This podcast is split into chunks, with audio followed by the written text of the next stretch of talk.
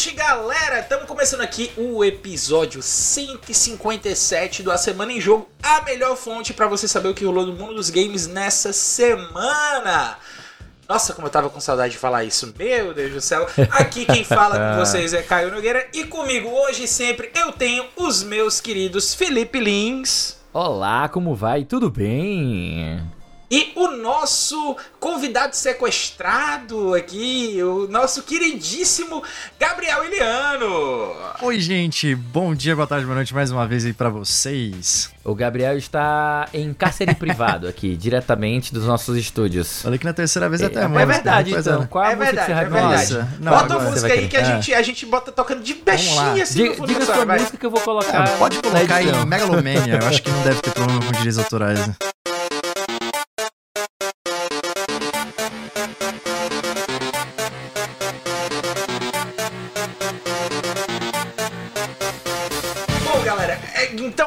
Música aqui do nosso convidado já está tocando. Você vai ouvir ela aqui no fundinho aqui do, do, do seu ouvido.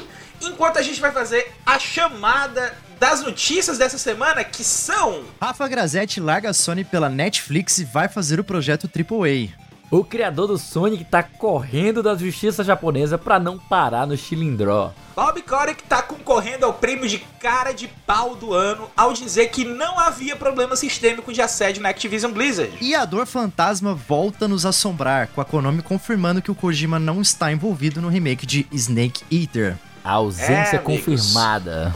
A ausência confirmada é não é 3, é o período mais maluco de coisas que a gente já sabe que não vai ter do ano, mas além dessas principais manchetes aqui do programa de hoje, meus amigos, o que é que tá faltando pra você entrar no Telegram dos melhores amigos da Semana em Jogo? Por quê? Deixa eu explicar aqui a situação. A gente já tem uma comunidade bem movimentada lá, inclusive o pessoal tá discutindo tudo que é jogo, tá discutindo ali. é, a- a- antes da gente vir gravar, o pessoal tava falando de Sim Ant, que é um simulador de, de formiga do, do, do Super Nintendo, pra você ter uma ideia assim do, da variação do papo. Entendeu? Então, ó, para de perder tempo. Vem fazer parte da nossa comunidade no Telegram. Tá bombando. Com vocês lá vão bombar ainda mais, porque não vai faltar assunto. E você vai poder ajudar a gente a montar pauta, discutir os assuntos da semana, ter as conversas triviais aí do sobre o que é que a gente tá jogando. Tem sempre a pergunta lá do que é que a gente vai jogar no final de semana, que o Davi faz toda semana. É, e além disso tudo, tem mais novidade, porque dessa vez a gente tá dando sorteio de um jogo na faixa para quem indicar e trouxer gente nova pro grupo. Então, gostou de todas essas vantagens que eu citei aqui, galera? Então, você faz o seguinte, ó, para entrar no grupo você acessa t.me barra ASJ amigos. Eu vou falar mais uma vez aqui, t.me barra ASJ Amigos, beleza? Acesse lá o link e vem fazer parte do grupo dos melhores amigos da Semana em Jogo. Já dá mais do que feito. E antes da gente comentar aqui as notícias, tem mais uma pergunta que a gente tradicionalmente faz para os participantes da nossa mesa, que é como é que foi a semana de vocês, meus amigos? O que é que vocês jogaram? O que é que vocês estão empolgados aí? O que é que vocês não estão empolgados?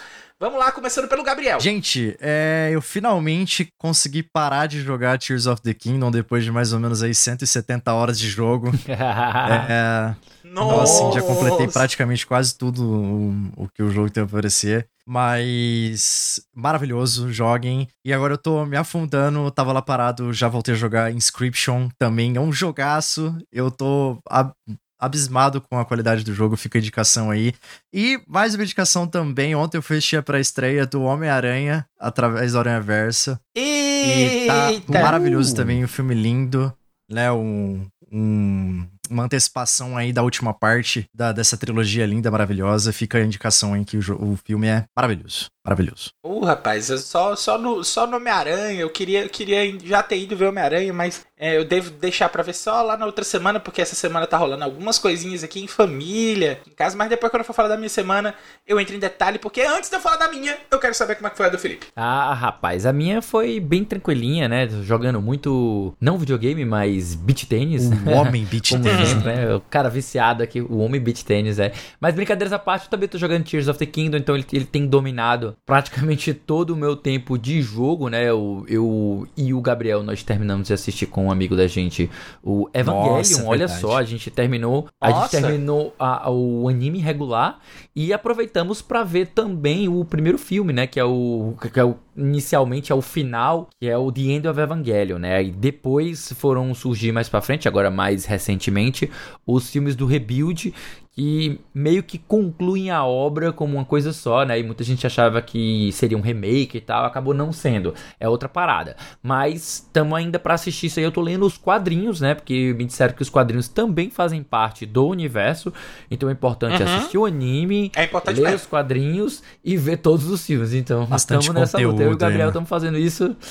É, bicho. É, é, quadri... é, é quadrinho, meus amigos. E você, é meu querido não. Caio, o que, que você anda aí fazendo, aprontando na sua semana junto com o seu queridíssimo filhote, o grande Dante? Então, é, como essa semana é, a gente vai fazer uma antecipação da comemoração do aniversário dele, hum. porque a, a previsão que deram pra gente na escola é porque no dia do aniversário do Dante mesmo a gente vai viajar. Ah, tá certo. Aí a gente vai fazer uma, uma, um bolinho assim na escola, um negócio simples, né? Para ele poder ter um uhum. momento lá com os amigos dele, para poder ter um, um, bolo, uma coisa assim para cantar parabéns e tal, porque quando a gente viajar vai ser só a família mesmo, assim, né? Perto. Uhum. Então a gente tá hum, terminando de se organizar porque a festa é tipo assim: eu tô aqui gravando 11h54 da noite, né? E aí amanhã eu tenho que acordar 6 da manhã porque tem que buscar encomenda de docinhos, encomenda de bolo, os salgadinhos mais tarde, porque amanhã já é a festa dele, né? Então, essa semana teve muita coisa de preparativo da festa dele e eu não pude me dedicar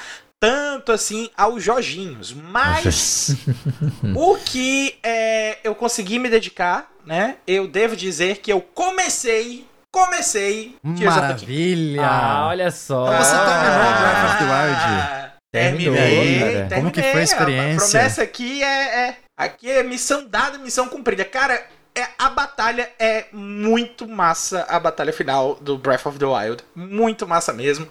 Eu tava bem overpowered uhum. quando eu fui, né? Eu realmente senti que eu tava bem overpowered, porque não, é difícil. Não é, não, não é mesmo. Jogo. Não é mesmo. E principalmente, mas eu gostei muito ali de ter aquela última, aquela última parte da batalha naquele descampado montado com, com o cavalo, utilizando o, aquele arco. Né? Uhum. Então, eu não vou entrar muito em detalhe, que é pro pessoal que ainda não jogou Breath of the Wild ir lá jogar. Mas eu gostei, gostei bastante, gostei bastante. Achei o final bastante emblemático também, porque na verdade, é, deu para entender porque é que algumas pessoas reclamam que o jogo não tem uhum. história, uhum. mas a, deu para entender também que a pessoa que reclama que o jogo não tem história não jogou o jogo direito. Mas é isso. É, é, eu tô, tô bem contente agora. Já fiz ali a primeira parte do, do comecinho ali do, do Tears of the Kingdom. Eu não joguei tanto ainda, né? ainda tô ali, é, digamos assim, terminando a primeira parte do tutorial massa, do jogo, massa. né? Que depois que você sai das ilhas ali, porque eu realmente não tive muito tempo para jogar, mas eu comecei sim o Tears of the Kingdom.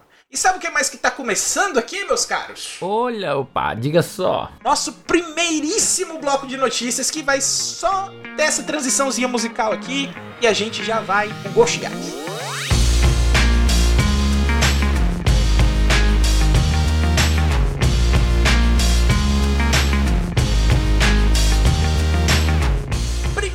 bloco de notícias chegando aqui e como a gente falou lá nos anúncios das notícias, começamos com a notícia Rafa Grassetti, diretor de arte de God of War Ragnarok, deixa PlayStation para se juntar ao projeto AAA da Netflix. Notícia aí do Vitor Augusto Conceição para IGN Brasil.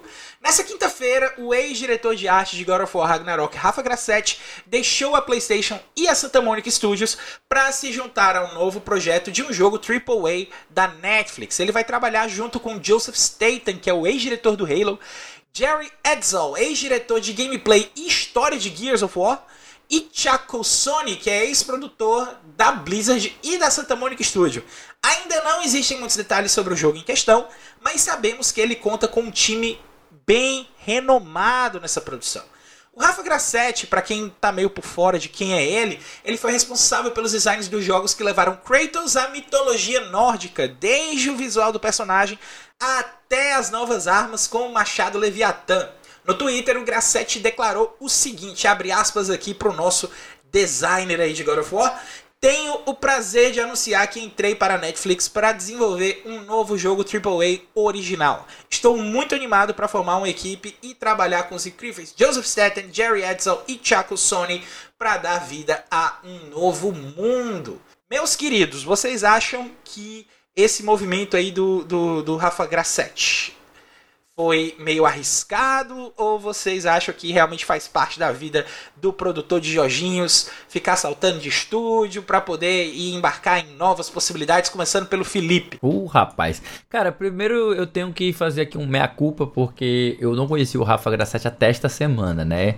Então, no momento em que ele anunciou a saída e tal, no próprio Twitter, não fiquei nem sabendo nem por sites, não, eu fiquei sabendo no Twitter mesmo, de vários conhecidos que seguem ele e que comentaram, né, na, na no anúncio que ele fez. Aí eu então eu fui saber, nossa, o designer é brasileiro, que legal! E não só isso, ele tava dando adeus ao ao xodozinho dele, ao bebê dele, que era o Thor, né? que é. é. engraçado, né? Tipo, o Thor do, do, do, Ragnarok, que ele é buchudinho, né? Muito parecido com o do o da Marvel.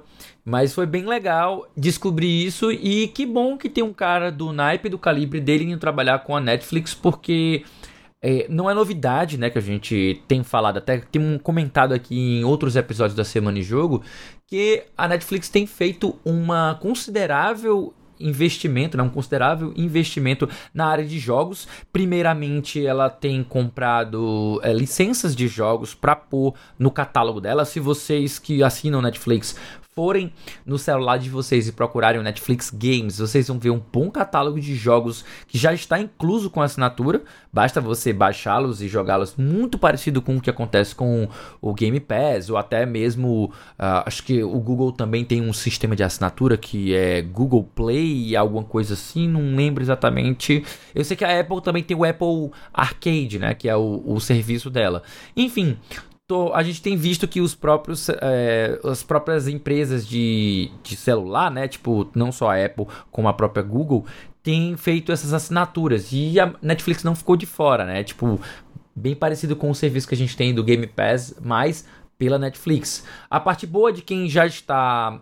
Já, muita gente já acessa o, o, a Netflix para assistir séries e filmes e todo tipo de coisas, ou seja, assistir, né? Mas também tem a opção de jogar. Infelizmente, somente nos celulares.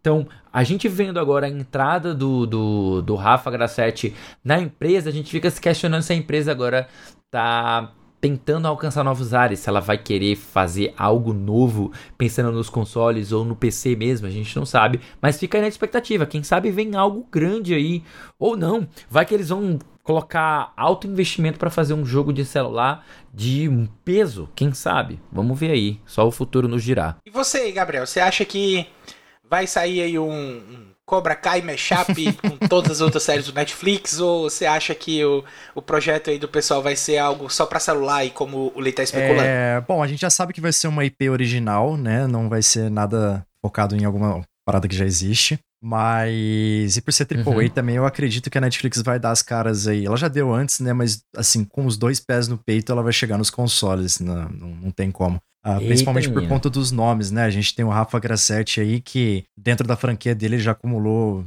dezenas de projetos, já participou do Mass Effect 3, Dragon Age 3, Killzone. Então, assim, ele já. Hum. Ele, ele tem um currículo maravilhoso, sem contar também o pessoal que tá com ele, né? Que a gente tem o ex-diretor de gameplay de Gears, que nem você falou, o ex-diretor de Halo também, uh, que é o uh, Joseph uh -huh. Staten, e o Chuck Sonic, que também fazia parte do time da Blizzard. Se fosse para chutar, eu acho que vem um FPS aí, viu? Ou um FPS, ou um TPS, ah. ou um, porque o, o time tá pendendo muito para franquias que já vieram para essa parte dos shooters né? É um, eu acho que a, é, a Netflix estaria entrando ali num, num terreno seguro, né? Então, acho que é isso. Essas são as minhas opiniões. Eu, eu já tenho uma, uma opinião um pouquinho, assim, mais conservadora. Não sei se foi o melhor movimento pro Rafa. Confio no taco dele, né? Não quero dizer que, que acho que ele está errado em fazer isso. Acho que realmente tem que buscar novos ares. A pessoa que, quando ela tá precisando sentir a mudança, ela precisa é, realmente vir mudar nesse, nesse aspecto, até mesmo para que ela se sinta bem, para que ela continue produzindo com a mesmo, o mesmo afinco que a gente normalmente produz.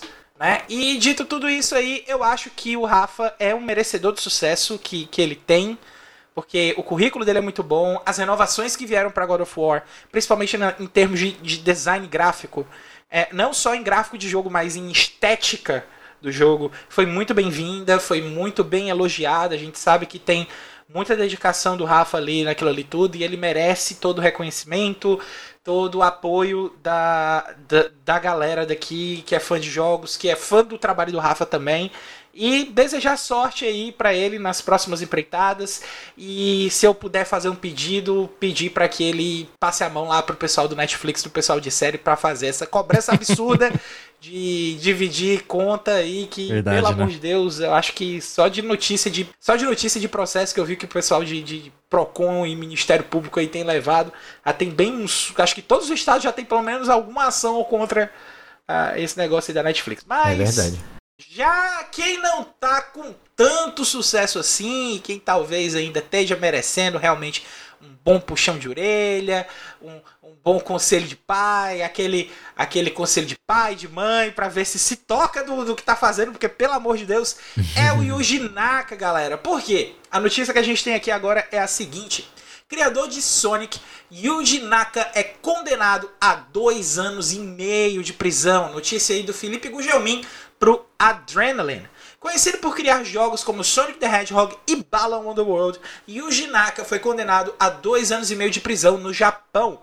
O desenvolvedor foi condenado por usar informações privilegiadas que obteve durante o seu tempo trabalhando na Square Enix para lucrar com venda de ações. Após admitir a culpa pelos atos, o desenvolvedor também vai ter que pagar multas, duas multas para ser mais preciso, nos valores de 2,5 milhões e 170 milhões de ienes somadas ali, elas correspondem a um pouco mais de 6 milhões de reais. Conforme informa a Eurogamer, o resultado do julgamento ainda é preliminar, sendo que a decisão final deve sair só no dia 7 de julho. Para relembrar o caso aqui do Yuji Naka, a gente já comentou algumas coisas aqui na semana em jogo, mas eu vou fazer aqui agora um apanhado que tem lá na notícia aí do, do Gugelmin. Eu fiz já um, um reduzido também da notícia dele para que a gente possa comentar as coisas aqui mais rápido, mas basicamente foi o seguinte: a primeira prisão do Naka aconteceu em novembro de 2022, quando ele foi acusado de se aproveitar com a valorização das ações do estúdio AIM a segunda prisão de Yuji Naka aconteceu em dezembro do ano passado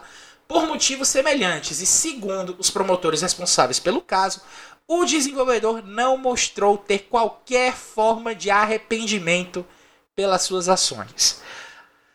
Meus caros, a gente sabe que o Yuji Naka é uma pessoa de opinião muito polêmica, é, ele, ele tem uma posição bastante, não sei se eu posso dizer ofensiva, mas uma posição bastante agressiva perante as opiniões dele com algumas coisas do mercado. E a gente sabe que ele já falou, ele meio que tem uma, uma coisa de não ter trava na língua, pra. É, fala, fala coisa mesmo, né? Sim. Mas eu acho que dessa vez o Yuji Naka foi longe demais. E vamos começar aqui pelo Gabriel. Você acha que, que essa situação do Yuji Naka vai ser revertida aí no dia 7 ou você acha que é, é drop rapaz? Então, né, tem várias questões aí. Eu, particularmente, não sei muito bem como funciona o sistema jurídico japonês. Mas a gente. Eu também faço não faço assim. Mas assim, se a gente for tentar fazer um paralelo aqui com o nosso sistema jurídico, né? Que assim, é uma coisa totalmente utópica, é uma decisão preliminar, provavelmente vai ter alguma fiança eu fico me perguntando o quanto de dinheiro que ele deve estar tá precisando para poder fazer um negócio desse, sabe? Foi uma das perguntas que eu, que eu me fiz quando eu vi a primeira vez a notícia. Ele tá desempregado, é, então, né, cara? Mas assim, né? Uma coisa que é que ele tá desempregado, é... né? É, eu acho que desde o final do Balão do Eu ia tá falar tá isso, mesmo. cara. É, tem, a gente brincou outra vez no, no Memória Random que talvez isso seja uma reparação histórica com o lançamento de Balloon on the World, né? Porque aquele jogo lá, meu Deus do céu. Nossa, eu quase cuspi água aqui agora. Mas, assim, né? Vamos ver como vai se desenrolar. Como é uma parada institucional, eu acredito que está sendo tratada a empresa e esse funcionário ali. Vai ser uma fiança, não, não vai resultar em prisão. Olha é. que, tá, que tem é. questão penal, é. né? Porque senão ele não estava sendo preso. É aquela né? prisão preliminar ali. Vamos ver como é que vai ser, né? Tô... É. É. é. Bom, amigo Felipe, deixa eu fazer uma pergunta um pouquinho diferente aqui para você, tá? Hum. Baseado aqui em alguns jogos que o Yuji Naka lançou, né? a gente consegue ver títulos clássicos, como que a gente já citou aqui, como o, o Sonic e o Balão Underworld, né? Que são os jogos mais, é, mais populares, talvez assim, né? Que, que ele foi. Que ele, que ele já comentou, mas a gente tem outros jogos aí também na lista dele, como é o caso de Phantasy Star, o caso de Knights, né? para quem lembra, não sei se todo mundo aqui vai lembrar, mas tinha um personagem lá que é, era como se fosse uma fada meio, meio roxa que era exatamente a protagonista do Knights, né? uhum. Knights into Dreams, uhum. né? E ele também é um jogo do próprio do próprio Yuji Naka. Então, é, a pergunta que eu faço para você é um pouquinho diferente. Você acha que como Knights, você acha que ele tem que se organizar ali, juntar os argumentos, ou você acha que ele tem que dar um de Sonic e meter o pé? Cara, não sei. Isso depende muito de quais são as, as pretensões dele pro futuro. Se ele ainda tem a intenção de trabalhar na indústria, então ele precisa. É, tipo, ele precisa arrumar a merda dele, né? Tipo, get, his shit, get his shit together, né? Tipo, arrumar a merda dele. Porque na verdade o que acontece é. O, no Japão tem uma parada muito muito pesada que é a questão da reputação profissional da pessoa, tá ligado? Tipo, Isso. Tipo, com duas notícias de prisão no currículo, na bagagem dele, se torna um pouco complicado, acho que talvez até improvável que ele volte a trabalhar na indústria, tendo em vista que ele tá queimado, né? Pro japonês isso é um. É, é, é, feriu a honra dele, tá ligado? Tipo, a honra dele tá queimadíssima. Então eu não sei que tipo de empresa iria contratá-lo para trabalhar na indústria hoje em dia. Então é muito complicado, sabe? Não sei se ele meteu o louco e ele não quer mais trabalhar com isso, então ele tá se agarrando a qualquer possibilidade. Mas eu, eu, eu não vejo ele com, com intenção de voltar, não. Então, não sei, sabe? Tipo, uma questão. Se torna uma questão muito mais de sobrevivência de qualquer, outro, qualquer outra coisa, né?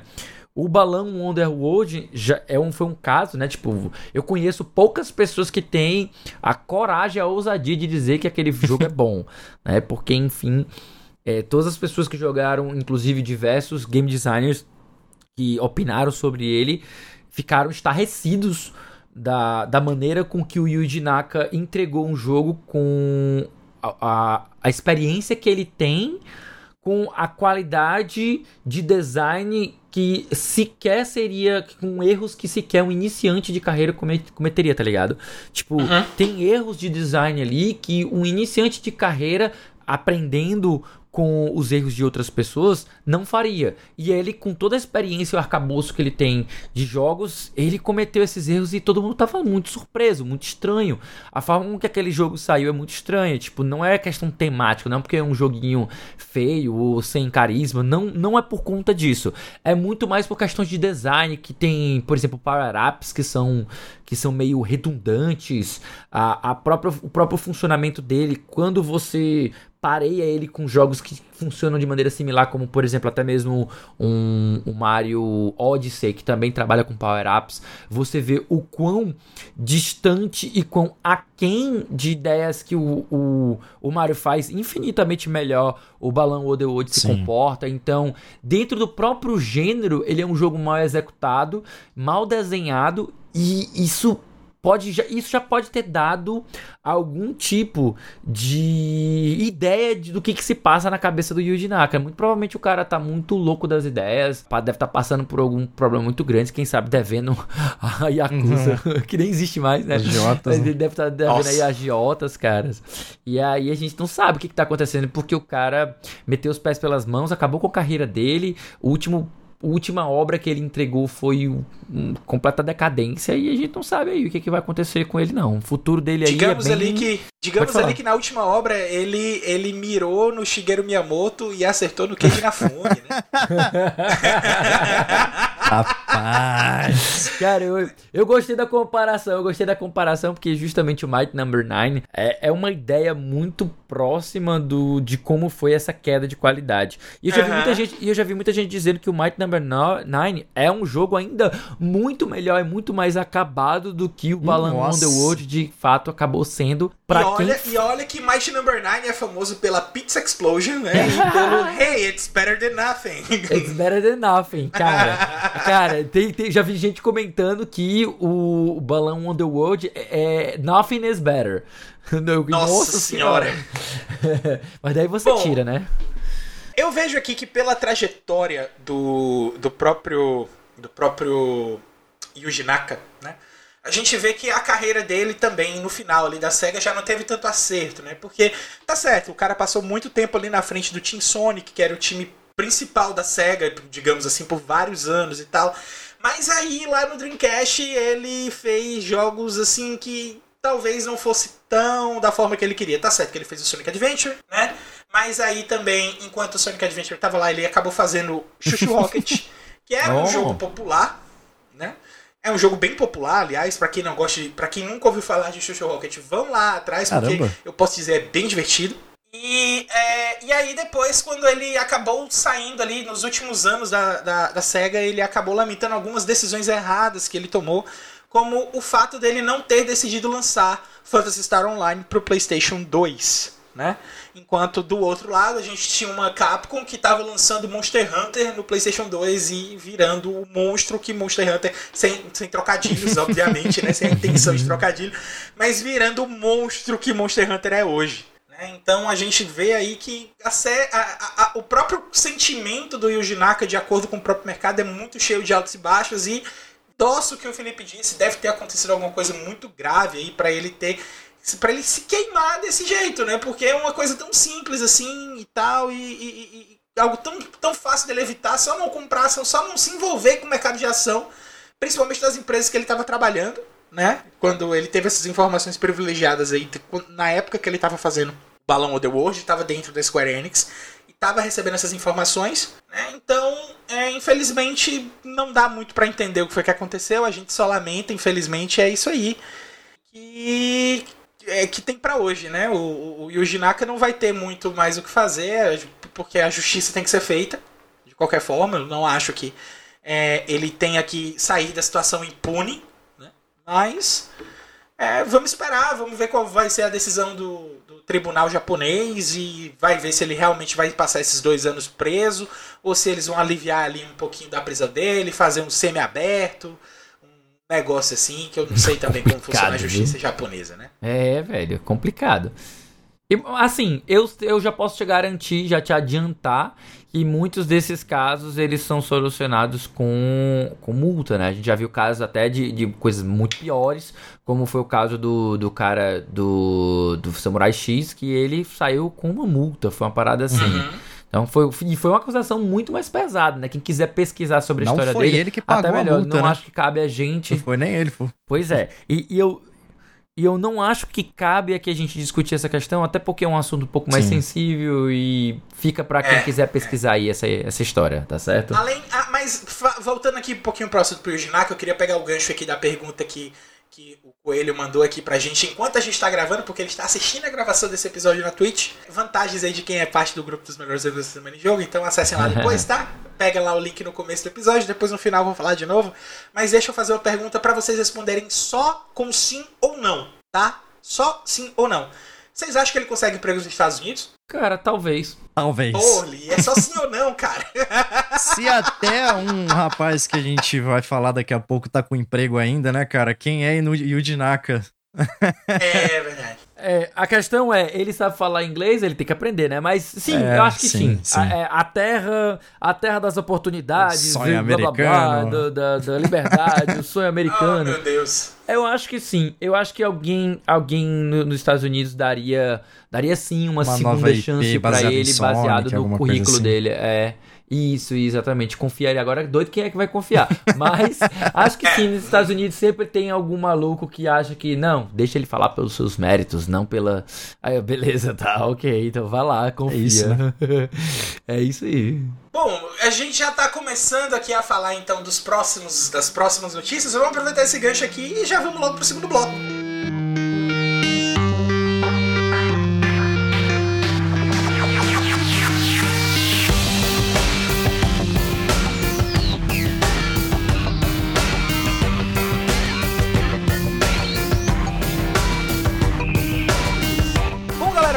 Começando aqui o nosso segundo bloco de notícias e a gente tem aqui uma que na hora que eu li, que eu tava montando a pauta, eu fiquei, meu Deus do céu, cara, eu sem reação nenhuma, porque eu não acredito no na tamanho da cara de mogno aqui desse cidadão para gravar esse negócio, né? Que, pelo amor de Deus, é só sendo muito cara de pau aqui para poder falar uma coisa dessa. Deixa eu ir logo aqui pra notícia sem nenhuma papa na língua mesmo e vamos lá. Activision Blizzard CEO Bob Kotick afirma que nunca houve assédio sistêmico na desenvolvedora. Notícia aí do Antônio Ribeiro para o Game Blast. Durante uma entrevista cedida ao grupo de mídia norte-americano Variety, Bob Kotick apresentou a sua opinião sobre as acusações de que acobertava diversas condutas inapropriadas dos funcionários do alto escalão da Activision Blizzard. Presidente da desenvolvedora desde 1991 negou as denúncias e afirmou que a companhia nunca passou por, abre aspas, problemas de assédio sistêmico. Hum. As primeiras suspeitas de que haviam algo errado na cultura organizacional da empresa datam de 2019 e a partir de então foram identificadas diversas outras atitudes inadequadas que demonstram não somente um enorme desrespeito com as colaboradoras da empresa, mas também uma falta de interesse pelo sucesso da mesma. O cenário se agravou quando veio a público que Bob Kotick não só sabia desse quadro, como também apoiava essas práticas ao se recusar a denunciá-las para o conselho administrativo da empresa. Nesse encontro, além de comentar sobre outros assuntos como a compra da Activision pela Microsoft e a tentativa de adquirir a Warner Bros., ele afirmou que o número de relatos de assédios denunciados foram baixos para uma empresa do tamanho da Activision e acredita que as forças externas e os protestos dos trabalhadores são os culpados pelas piora da imagem da empresa. Meu Deus, eu não acredito que eu estou lendo um absurdo desse. Absurdo, cara. Tá, mas vamos lá. Gabriel, você acha que a gente tem que dar com no, no Body Você acha que a gente tem que dar no Bob Core com a Havaiana ou com um, um, pedaço de pau mesmo? Eu gostei muito da expressão cara de mogno, né? E metaforicamente aqui agora segurando o óleo de peroba, eu gostaria de dizer que alguém precisa urgentemente tirar esse cara da mídia, né? Porque não faz sentido nenhum, já faz muito tempo que ele tá dando trabalho. Um dos únicos motivos pelo qual eu apoio 100% a compra da, da Activision Blizzard é a aposentadoria compulsória desse ser humano, né? Mas. Uhum. É, o, o, problema dessa aposentadoria é que ele ainda vai ganhar muito dinheiro. Não tem mas... como, ele, como um acionista é. majoritário da empresa, ele não tem como sair sem Os piores levar uma grana. É, esse é, é, o é menos mal pior. Que eu acho que o mundo Exatamente. tem que pagar. Então, assim, né? Antes ele longe das pessoas, né? Afetando o mínimo possível a qualidade de vida dos trabalhadores da, da Activision, que tá passando por várias turbulências aí com, com relação à sindicalização, né? A gente tá vendo aí nas últimas semanas a, as atuações do, dos funcionários. É, e não tem como acreditar num cara que em janeiro do ano passado estava sendo investigado de, de, tentativa de compra de, de, de, opinião na Kotaku, na PC Gamer, para poder mudar os ares relacionados à Activision, né? Então, assim, qualquer coisa que sai da boca dele, eu, eu tendo a desprezar completamente por conta da, de todo esse histórico. É, não foi uma, não foi duas, foram dezenas de vezes aí que a gente já viu, né, já reiteradamente dentro da mídia o, o quanto é prejudicial o comportamento dele dentro dessa empresa. Então é isso, cara. Tem que pegar a Havaiana mesmo e dali, sai daqui, cara. é, exato. Dali de Raider. Mas, Felipe, é, para você, é, a pergunta é um pouco mais, é, digamos assim, um pouco mais espinhosa. Hum. Não sei se, se essa seria a palavra hum, mais adequada, mas.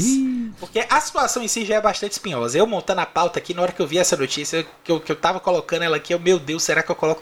Eu realmente me questionei se eu colocava. Então, a pergunta para você é o seguinte: eu fiz certo em ter trago essa notícia para pauta? Ou você acha que uh, a gente tem que fazer como o Gabriel falou e ignorar totalmente o que esse o que esse infeliz cidadão tá dizendo aí Olha, a respeito disso? Não, eu, eu acho que a situação, a, a, notícia ela é interessante, mas os desdobramentos dela, infelizmente, a gente vê que são meio inócuos, sabe? Eu não vou mentir para você, me dá um, um, um embrulho no, no, estômago toda vez que eu vejo a galera. Eu senti a mesmíssima coisa. A galera celebrando, ah, novo jogo da Activision Blizzard. Qual é o jogo? É Diablo 4. Tô, todo mundo pirado no novo jogo da Activision Blizzard. A empresa vai fazer mais uma vez milhares e milhares de dólares e ninguém tá cagando para, aliás, tá todo mundo cagando para os problemas empresariais, né? Tipo assim, isso pouco importa, né?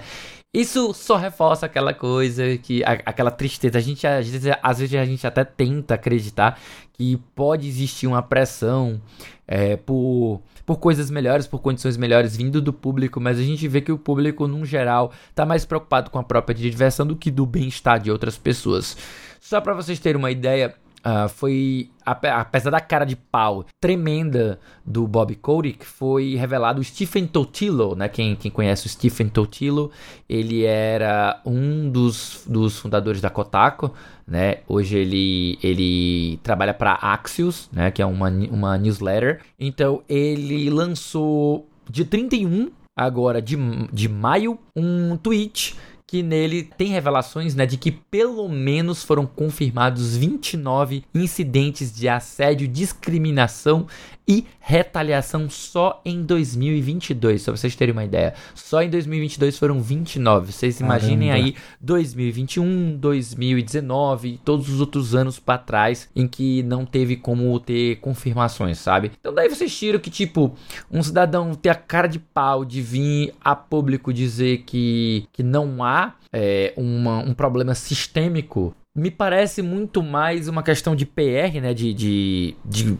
falar alguma coisa para não ficar sem falar nada e tipo, assumir culpa. Melhor falar alguma coisa. Tipo, ele não quis pedir desculpas, ele não quis. Até porque quem é o, o, o denunciado é ele. Então, seria muito estranho se ele, como denunciado, o grande canalha que ele é, se ele viesse a público dizer: Não, é, realmente aconteceu, estou arrependido, vamos tomar decisões. Não, mas ele é um canalha, então ele nunca fez nada e ele, sim, ele pelo menos ele sustenta quem ele é, sabe? Uma coisa é, é, é ele não é um covarde, sabe? Ele, ele, ele, ele é coerente ao personagem ele dele. Ele é coerente, ele é aquele vilão que não nega que é vilão, aliás, que nega que é vilão e segue dizendo que tá tudo bem que estão querendo incriminá-lo. Né? O rapaz. O character design dele é perfeito, né? Nossa senhora. Então a questão é que o seguinte, eu estou junto com o Gabriel. É, para quem não conhece, aqui no Brasil a gente tem um, uma espécie muito bizarra de punição de juízes, né? Quem já ouviu falar, chamado é, é, Uh, aposentadoria, aposentadoria compulsória. compulsória. Exatamente, aposentadoria compulsória. Que é uma punição que é feita para que os juízes percam seu poder, tá? Eles não, eles ah, mas eles continuam ainda recebendo salário e tal. É por questão de direito, por eles terem passado num concurso que é um negócio absurdo. Acho que meio que eles ganham esse direito especial aí que eu acho que eles não deveriam ter, mas enfim, tem. Mas o mais importante é o afastamento do poder, ou seja, eles não tomam mais decisões, eles não afetam mais a sociedade da mesma maneira com que eles faziam antes, fazendo decisões é, corruptas, ou seja lá qual for a condenação dos juízes. Então, a situação aqui é muito similar, a gente torce cada vez mais pela aquisição da Activision Blizzard, porque uma das promessas da Microsoft é de expurgar e demitir o Bob Kotick, que é o maior câncer da empresa. Várias pessoas denunciam as práticas dele, dizem que ele é muito leniente com as questões de assédio. E tá aí, o problema não se resolve, ele nem sequer assume, nega todas as acusações e segue isso, né? Mesmo que agências façam é, é, relatórios de, de, transparência e consigam identificar um monte de casos, não, mas eles fazem, finge que, que, que não viram. Né? Finge que não viram e vão ficar negando, dizendo que não, são é, é intriga da oposição. Bicho, é muito cara de pau, sabe? É muito cara de pau. Eu acho que uma das coisas que a gente mais espera que desse a gente tosse pela compra da Activision Blizzard é justamente para demissão desse canalha que é o Bobby Kotick, né? E aí finalmente a empresa tomar um novo rumo, ainda que muita gente seja contra, ah, porque a Microsoft pode tornar as coisas é, exclusivas e tal. Bicho, eu tô cagando pra Sony, então eu, eu não, tenho, não tenho problema com isso. Eu não sou cachista, né? Eu, inclusive, gosto muito que o, o Jim Ryan esteja lançando os jogos no PC, porque enfim, eu jogo no PC.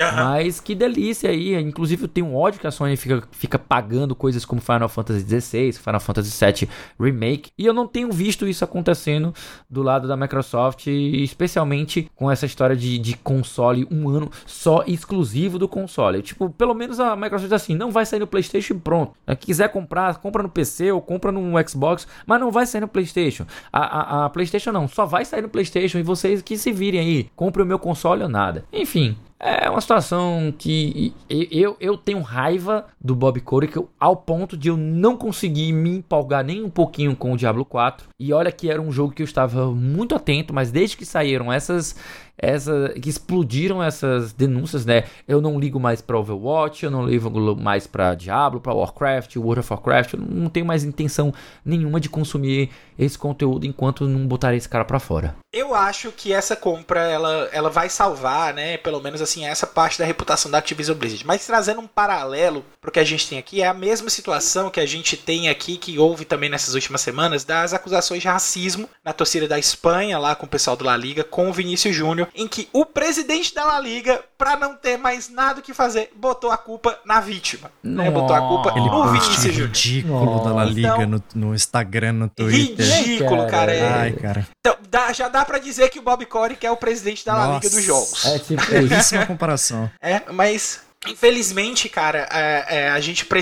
precisa fazer alguma coisa para tirar esse cara daí. Eu coloquei, eu decidi, quando eu tava montando a pauta, eu decidi colocar essa notícia mesmo, porque tem que botar o dedo na ferida mesmo, tem que Sim. escancarar, tem que é, mostrar para pro pessoal o que é que tá acontecendo. Eu, por favor, também peço para que você que não tá tão ciente da situação, Vai, aqui na descrição desse episódio, dependendo de onde você estiver ouvindo, mas na descrição desse episódio a gente sempre coloca os links das notícias originais. E tipo assim, nessa notícia tem uma lista de assim de vários casos que aconteceram e não estão todos listados lá.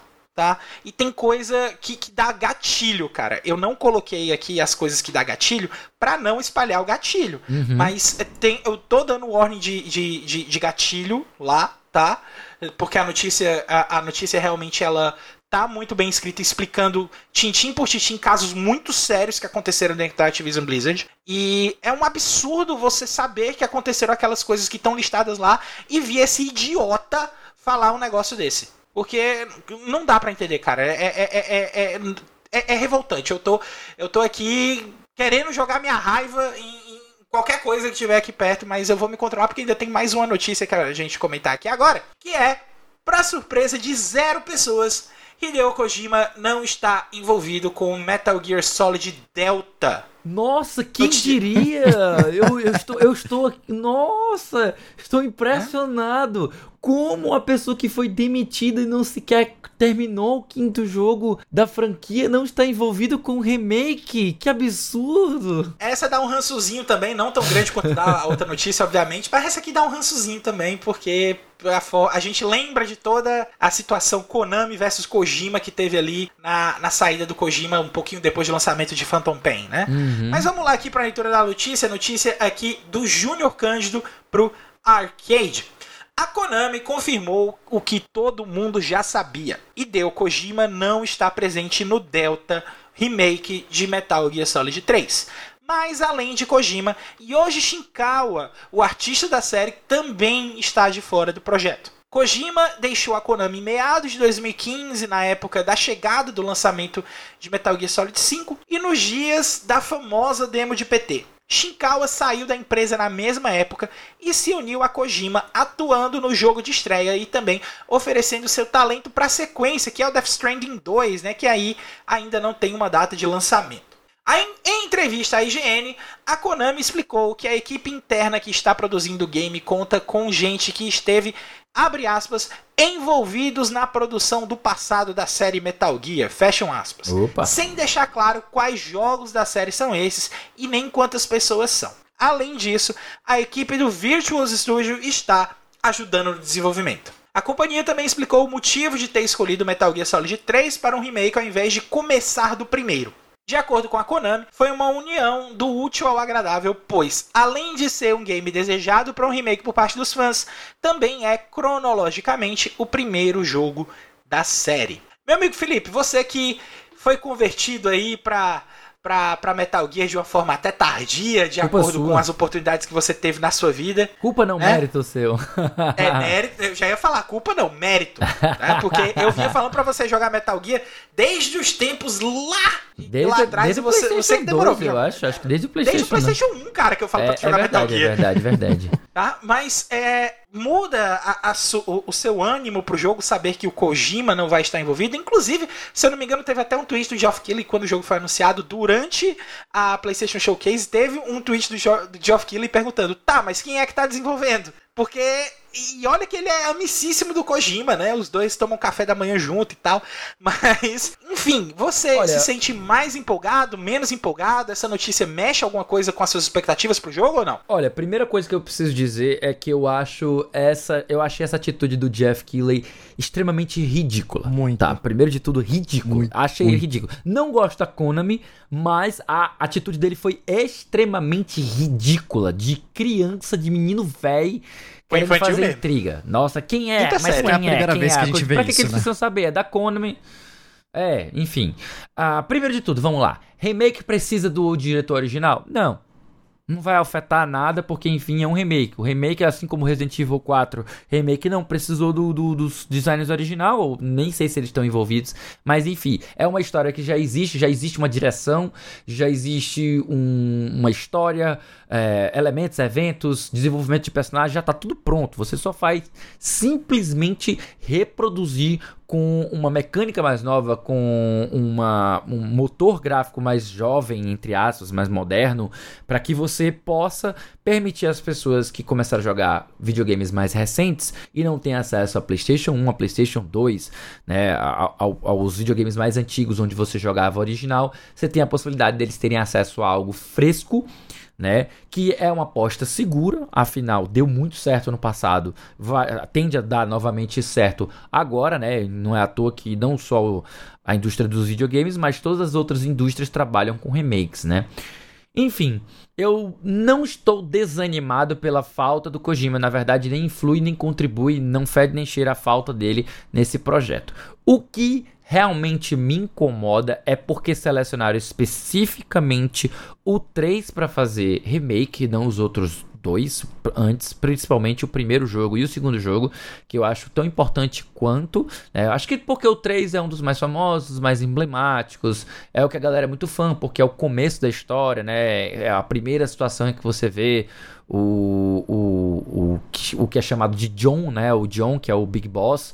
Antes dele é. ainda ser Big Boss, é o começo de toda a história começa ali, né? Depois você vai tendo eventos posteriores que vão acontecendo, né? Você vai ter o, o Peace Walker, depois do Peace Walker você vai ter o 5, né? Que é o. o antes, o... antes do Peace Walker ainda tem o Portable Ops, que é canon, tá? O ah, pessoal... Ah, é, eu, eu não joguei o Portable Ops, todo mundo disse que era completamente desnecessário, então realmente eu segui as orientações da galera e não dei a mínima pro jogo. Porque ele é meramente mecânico para todos os efeitos, né? É, Sim, primariamente, mas, mas né? a, a a, a plot é cano, mas é. É, é, mais detalhe. É, a plot é tão pequenininha que nem vale tanta é, pena é, exato, assim, né? É, é uma vírgula dentro do, Isso. do, do Pronto, aí, aí, então, como você tem o primeiro, né, que é o 3, né, depois você tem o que seria o Peace Walker, depois Peace Walker você tem o Ground Zeroes, depois o, Peace, o, o Phantom Pain, aí depois, mais pra frente, você vai ter o MG1, MG2, MGS1, MGS2 e só por último o MGS4, né? Então, talvez seja aí uma, uma nova leva de projetos de lançar os jogos na ordem cronológica, talvez, remakes na, hora, na ordem cronológica, se é algo que a gente poderia pensar, seria algo interessante. Eu estaria interessado se fosse esse o projeto da Konami. Mas nós temos o menor, não temos a menor ideia de quais são os projetos da Konami. O que, que ela pretende fazer. Me parece que ela simplesmente está querendo grana, fácil. Então, é. vamos pegar o jogo mais famoso aí da franquia Cansado e fazer de fazer isso. gacha, né? É, ela anunciou também. Pois é. e ela. Isso por que, que eu acho? Porque ela também anunciou portes, né? Tipo, remasters dos outros jogos, né? Vai ter um remaster aí do, do 1, do 2 do Portable, do Portable Ops? É, não, do 1, um, do 2, um, Metal Gear Solid 1, 2 e 3 nas versões antigas deles, dos remasters. Essa é a primeira coletânea. É o 3, é o 3, é o 3. Ah, pronto. Então, pronto, essa, esse volume 1 dessa coletânea vai ter o 1, 2 e 3, além do 3 ter um remake. Nossa, que coisa mais confusa, né? Vocês não uhum. acham? Tipo... É. Pra que se vai ter um remake? Pra que ter um remaster? Se vai ter um remaster? Qual a necessidade do remake? Não sei. Enfim, é, é uma situação um tanto bizarra. Eu sei que uma coisa é certa, e antes aqui para encerrar, para também não esticar demais a minha fala, é, nem flui nem contribui a falta do Hideo Kojima. Eu acho que ele já, part... já saiu dessa, ele agora tá em outra parada. Ele que cuide das novas franquias dele, cuide de Death Stranding, mude para um próximo projeto, siga em frente, chega de ficar preso no passado. Metal Gear Solid, para mim, para o Kojima é para ser uma página virada e que ele se dedique a novas obras, porque ele é um cara genial, então ele não pode ficar também toda hora ficar trabalhando sempre dentro de franquia atrás de franquia gigantesca. Eu quero é que ele crie é, é, obras únicas, né? Eu queria muito que Death Stranding tivesse sido uma obra única. Mas não, vamos fazer um Death Stranding 2. Ah, velho. Ah, velho. E quem não gostou do, do, do DS1 agora vai ter que de novo jogar um jogo com a mesma proposta? Ou, ou se ele já religou no primeiro, que, que vai ser do Death Stranding 2? Ainda vai tem, desligar de novo. Ainda tem mais coisa para religar, cara. Nossa, velho. Eu não queria que tivesse um Death Stranding 2. Eu queria que fosse um novo projeto do Kojima. Mas a gente sabe que ele também está trabalhando num projeto novo aí com a, a Microsoft, né? Os rumores dizem isso, né? A gente ficou sabendo disso. Eu espero que saia coisa é, boa. Ele aí. mesmo confirmou. Ele, ele mesmo, mesmo confirmou. confirmou. Pois é. Eu quero saber de coisa nova, de jogo novo, e não de, de, de, sequência de jogo que eu não gostei. Detalhe. Eu não gostei, tá? Tá. A minha pergunta agora pro Gabriel é um pouquinho diferente. Por quê? Porque eu sei que o Gabriel tem poderes de premonição em relação a Metal Gear Solid Delta. Isso é verdade. Quem repensa. Então, a, é. a minha pergunta pro Gabriel é o seguinte: você acha que a Konami vai lançar Metal Gear Solid Delta com aquele a Hideo Kojima Game na capa ou não, não vai vir? Eu acho que não, principalmente porque é a Virtus, né, que vai estar tá na frente aí. Inclusive, essa é uma das maiores red flags que eu acredito que a maior preocupação para mim com relação a essa, esse lançamento, porque eles estiveram envolvidos nas três últimas bombas gigantescas de jogos aí, que foi o New World, Crossfire X, que teve os seus servidores ligados recentemente também, e o Decalisto Protocol. Então, assim, né? Você já vê que o currículo dos caras não é lá aquelas Nossa. coisas, né? Mas. É, é não tá, não tá tão favorável, favorável mas assim. Não tá tranquilo, é... não tá favorável, né? Eu achei muito engraçado também que no dia da. É, virou até um meme, né? No dia do, do lançamento do, do teaser, na mesma hora o, o Kojima tweetou uma foto de um macarrão com salsicha, sabe? E meio que virou um meme na, na, com a galera, tipo assim: Ah, lançamento de remake de Metal Gear Solid, Kojima, macarrão com salsicha. Tipo assim, ele não tá nem aí, entendeu? Tipo assim, já tá totalmente superado. Mas eu, particularmente, eu tô ansioso porque eu vou puxar um pouco do termo da meia-culpa também que o Felipe usou lá no começo. É, porque eu não joguei Metal Gear ainda, tô devendo, tá? Tá na minha lista de backlog. Mas tem essa noção. Eu adoraria. Mais um pra é, gente convencer, Felipe. Eu mais um pra gente convencer. Inclusive, adoraria fazer backseat, claro, calado, né? Tipo, ah. mais acompanhar. Faço também. Faço acompanhar também. você, assistir você jogando mais do que qualquer outra coisa, porque a experiência é maravilhosa. Eu uhum. considero uma, uma experiência muito boa você acompanhar outra pessoa jogando. Esse é jogo porque é ela bom. vai ver nos plot twists e ela vai ficar meio. Para não falar que eu não joguei nenhum. É, eu joguei cara. o Rising, né? Que foi o único Metal Gear que eu joguei e eu gostei muito, é um dos meus hack and slash favoritos. Tá, jogou, pelo menos, pelo menos jogou o Metal Gear mais certo, porque ele não entrega quase nada não, da tipo história assim, do Metal ele, pra mim é totalmente é o sex appeal e o character design e plasticidade e toda aquela coisa ali né, do, do, do trope. Vocês sabem que tem uma maneira super certa de você jogar é, Metal Gear Rising, né? Se, é. Embora eu sou, eu sou muito fã do. Eu sou muito fã do Raiden. Muito, muito fã do Raiden mesmo, principalmente porque dos, dos Metal Gear Solid, meu favorito é Metal Gear Solid 2. Mas é, o, jeito, o, o, jeito mais correto de você jogar Metal Gear Rising Revengeance é utilizando a skin do Grey Fox.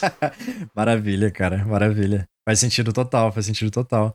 Mas. Mas, assim. É, é só. só uhum. é, o, que eu ia, é, o que eu ia perguntar para você é: já que você já não tem. Já não conhece uhum. tanto assim de Metal Gear, você tá se sentindo empolgado aí em ver nesse Sim. Metal Gear Solid Delta como oportunidade para que você conheça a franquia? Totalmente, inclusive porque com essa movimentação da Konami de trazer o, o Metal Gear Solid original nessa coletânea, significa que eles não estão tentando fazer um apagamento histórico aí do, do jogo anterior. Então, eu gosto muito quando tem essa certa liberdade também por conta de manter o, o jogo no mercado, você consegue fazer modificações. Então, com certeza, quando eu pegar para jogar Metal Gear, eu vou jogar os originais e, assim, eu vou querer fazer esse comparativo, né? A gente tem aí o exemplo do Final Fantasy VII Remake que trouxe um ar revigorante e espetacular pro título, mantendo também, né? A gente tem o, a mídia aí original. E eu não vejo a hora, cara, porque, cara, é literalmente todo mundo falando: Meu Deus do céu, é uma obra-prima, é uma obra-prima. Eu já li a, a, biografia do Kojima, eu sei o tamanho do peso da obra e eu tô muito animado, sim. Porém, né, com essas ressalvas aí do estúdio que tá por trás do jogo, né? O, o fato. Mas assim, eu sei, eu sei, eu uhum. tô aqui conhecendo Gabriel Hiliano, o famoso Hirulano. eu tenho absoluta certeza que você vai simplesmente pirar, é. cara. Porque eu, eu, eu, sei pelo, pelo que eu. pouco de tempo de amizade que a gente tem, que você é uma pessoa que gosta muito de desenvolvimento temático. E eu acho que se eu puder dizer qual é, para mim, a maior feito, a maior qualidade de Metal Gear Solid como franquia é especificamente a, o desenvolvimento da da, da temática de legado. Todos os Metal Pelo amor de Deus, com certeza. Todos os Metal Gears vão trabalhar com a questão do legado, de o que você deixa para as próximas gerações. Então, vão ser abordagens diferentes e subtemas diferentes dentro da questão do legado. E cada jogo tem um subtema muito interessante e esse subtema ele é explorado em vários personagens de formas diferentes e nossa, ele é tão rico tematicamente que eu, eu acho que não tem como você não gostar. Uhum. Até porque, tipo assim, o gameplay, para mim, é mais atrapalha do que qualquer outra coisa. Se, ele, se, o, se o jogo todo virasse uma visual novel, eu juro pra você Kojima como ele seria é um cineasta, fantástico. né, cara? Ele veio do cinema. É, eu, eu, juro como, como eu não perderia nada se ele fosse assim. Mas eu, eu tenho para mim que muita gente ama de paixão o gameplay. Que eu não considero lá essas coisas todas, não, não, não, sou super apaixonado, mas é icônico, a, o stealth action, né? Tudo aquilo é, ali. Exatamente, é porque Metal Gear Solid foi. Aliás, Metal Gear do, do Nintendinho ele já foi uma revolução na questão de mecânicas de stealth e tal. Inteligência artificial dos inimigos, né? Ele é então, é bem característico nisso. É, tem muita... Tem, tem muita importância. Metal Gear Solid tem um, um, um, um peso muito importante para dentro da indústria que é bem difícil da gente ignorar. Então, tem todas essas questões aí por trás, e sem contar que a plot é fantástica, é, é realmente sobre o desenvolvimento, tem vários tipos de questionamento, não só. Claro, o foco é legado, mas a gente vai falar disso, como o Felipe estava explicando, em várias nuances diferentes. Né? Cada jogo tem um propósito, uma grande, uma grande forma de explicar como o legado funciona. E cada um vai de uma forma diferente. E, tipo assim, o máximo que eu vou te dizer da história de Metal Gear Solid 2 é que mesmo sendo um jogo da line-up do PlayStation 2, todos os temas tratados são extremamente atuais. Exato, todos. já ouvi falar e minha cabeça e quase só, explode. Eu... É absurdo. Eu acho que a gente deveria, inclusive, se preparar para fazer um especial sobre, porque, enfim, a gente tem muita coisa a falar sobre essas possibilidades aí, ou sobre a franquia, é, a franquia é como um todo. Mas eu queria recomendar para você, querido ouvinte, que está aí de bobeira, que gostaria de, de ver uma discussão um pouco melhor sobre a série, tá? Deixando claro que. Gabriel, não, porque a gente botou spoiler. É, a gente colocou spoiler, mas enfim.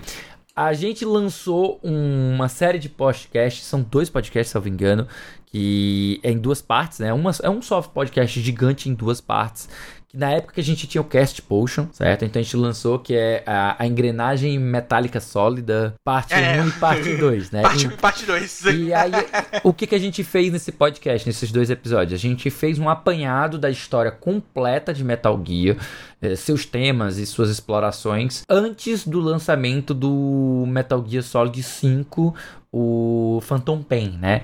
Então, uhum. deixando claro que tudo que a gente falou pra lá continua válido, porque como as pessoas que jogaram o 5 sabem, ele é um tentando preencher uma lacuna que não precisava ser preenchida, né? Então ele é um jogo que surgiu para ganhar dinheiro, porque simplesmente não existe a menor necessidade eu falei, de preencher. Eu falei isso, eu tenho certeza que eu falei isso na época, eu vou falar de novo. Eu não concordo com esse posicionamento da questão de não ter necessidade. Tem uma necessidadezinha. Ah, ela foi criada, cara. Ela foi criada à força, Tem uma necessidadezinha, tem uma necessidadezinha, eu, mas... Eu conheço gente que ignora, hein? Eu, eu entendo o pessoal que, que, que, acha que isso foi forçado. Eu conheço bastante gente que ignora o 5, né?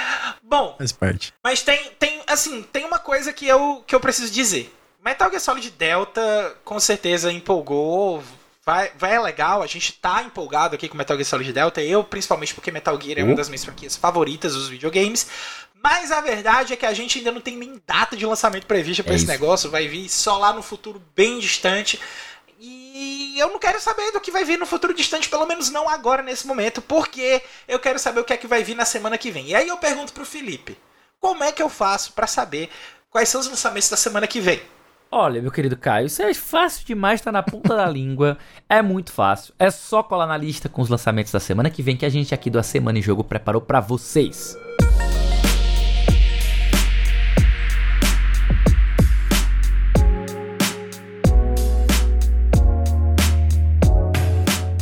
Semana de 5 a 11 de junho, a gente tem aqui nove lançamentos para poder comentar junto com vocês. Começando aqui por no dia 6 de junho, Amnésia The Bunker. Amnésia, aquela série de survival horror, né? Que vai estar tá chegando aí. Essa versão do The Bunker vai estar tá chegando para Xbox Series, Xbox One, PC e PlayStation. Lembrando que vai 4, sair no Game Pass, tá? Né? Estranho, não tá saindo para PlayStation assim.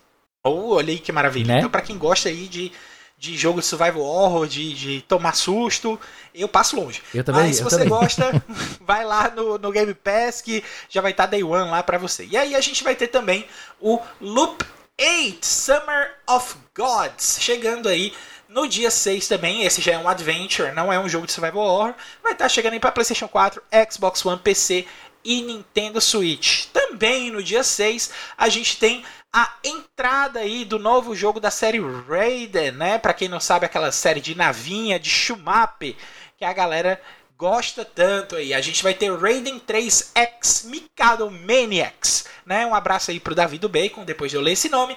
Jogo que vai ser lançado para PlayStation 5, Xbox Series, PlayStation 4, Xbox One, PC e Nintendo Switch, ou seja, o kit a coisa toda.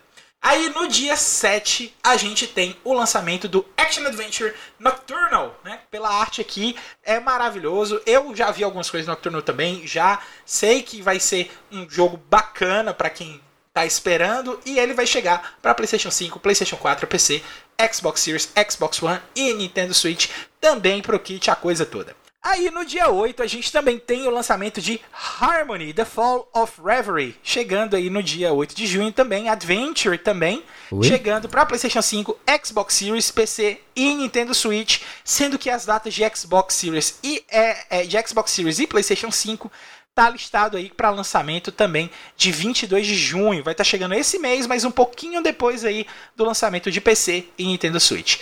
No dia 8 também, já que sou eu que estou aqui apresentando o host, para variar também, a gente falou do Isle of Man da última vez que eu estava aqui como roxiano, inclusive foi um, um tema um, um, um tema que saiu bem bem um pouco no Twitter, o pessoal eu conversei com algumas pessoas a respeito da corrida, expliquei mais algumas coisas e é, é, bem fantástico, mas agora a gente vai ter um jogo de corrida não tão pegado à simulação, que é o MotoGP Esse 23. Eu conheço. Vai estar tá chegando aí para PlayStation 5. é, é, MotoGP é mais popular que o of Man, com certeza.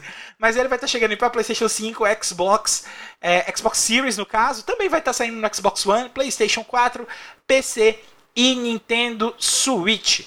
Aí no dia 8 a gente também tem o lançamento de Pokémon Trading Card Game Live, que estranhamente não vai sair para Nintendo Switch, Nossa. porque ele vai chegar só para PC e iOS. Aí um jogo de Pokémon de cartas aí que ainda não tá chegando no Nintendo Switch, eu não sei porque que a perde Nintendo umas oportunidades, tomou essa decisão. E aí, por último, por último, mas não menos importante, a gente tem no dia 9 de junho um lançamento de um último survival horror aí na semana, que é o Grey Hill Incident, né, com aquela cara daquele ETzão clássico ali que o pessoal conhece. Chegando aí para PlayStation 5, Xbox Series, PlayStation 4 e PC. E depois de todos esses lançamentos, além de todos esses lançamentos aqui, para ser mais preciso, o quinteto da semana em jogo tem mais um monte de conteúdo para você ficar ligado. Toda sexta-feira tem episódio novo do Vale a Pena Jogar com o nosso queridíssimo Davi do Bacon, trazendo uma review de jogo que ele acabou de zerar. De segunda a sexta você pode acompanhar o Bedabu na Twitch, arroba Bedabu, a partir das 18 horas para jogar Destiny 2 junto com ele, além de vários outros games. Só acessar twitch.tv barra Bedabu. Lá no Spotify você encontra um monte de conteúdo produzido pela galera do Cast Potion, o podcast com aquele já conhecido papo catedrático sobre videogames. Peguem esse link do Felipe e vão ouvir o episódio de Metal Gear, porque ambos estão bem completos e são, como a gente falou, episódios atemporais, né? E para terminar de acompanhar falando do Felipe, né, também tem todo o conteúdo que ele produz lá com o pessoal do Memória Random, junto do Gabriel também, que é lá na Twitch, no YouTube, em várias plataformas diferentes você consegue ter acesso aos conteúdos do pessoal do Memória Random. Lembrando que é Memória Random com M, como de memória RAM, tá? Então, vão lá, peguem o conteúdo do Memória Random, acompanhem o Li por lá também e toda a galera do Memória Random que já tá vindo aqui também fazer participação na Semana em Jogo e tem sido uma experiência muito incrível.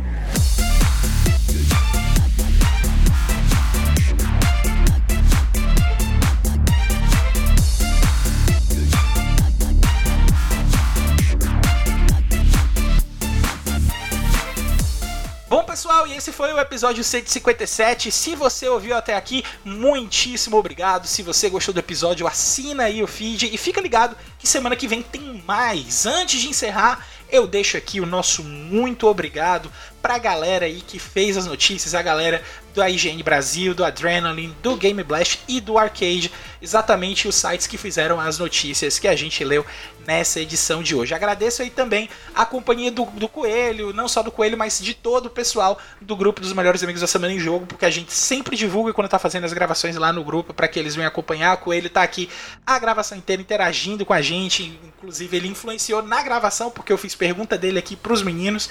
Então valeu Coelho pela audiência. Pessoal, que quer participar, quer ter essa interação, entra lá no t.me barra Amigos, vem fazer parte da família dos melhores amigos da semana em jogo, beleza? E para terminar, primeiro eu quero o jabá do Gabriel. Vamos lá, meu amigo, mande seu jabá. Gostaria de agradecer é mais sua. uma vez aí pelo, pelo convite, né?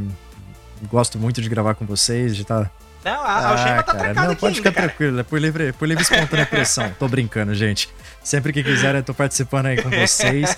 É, vocês podem me encontrar no Instagram como gabrielmora.oliveira e no Twitter como arroba gabrielriliano, Riliano com HY, né, no começo. E é isso, gente. Muito obrigado. Muito obrigado. E para terminar, que tal seguir a gente nas nossas redes sociais? Felipe! Você me encontra em arroba o Felipe Lee, tanto no Instagram quanto no Twitter. E você me encontra só no Twitter, tá? O Instagram é a mesma coisa, mas eu mal uso.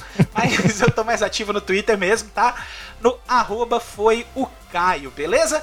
É isso aí, pessoal. Muito obrigado aí pela audiência de vocês nesse episódio. No mais é isso. Eu sou o Caio, rima não tem. A gente se vê na semana que vem. Um forte abraço para vocês e até depois. Tchau, tchau.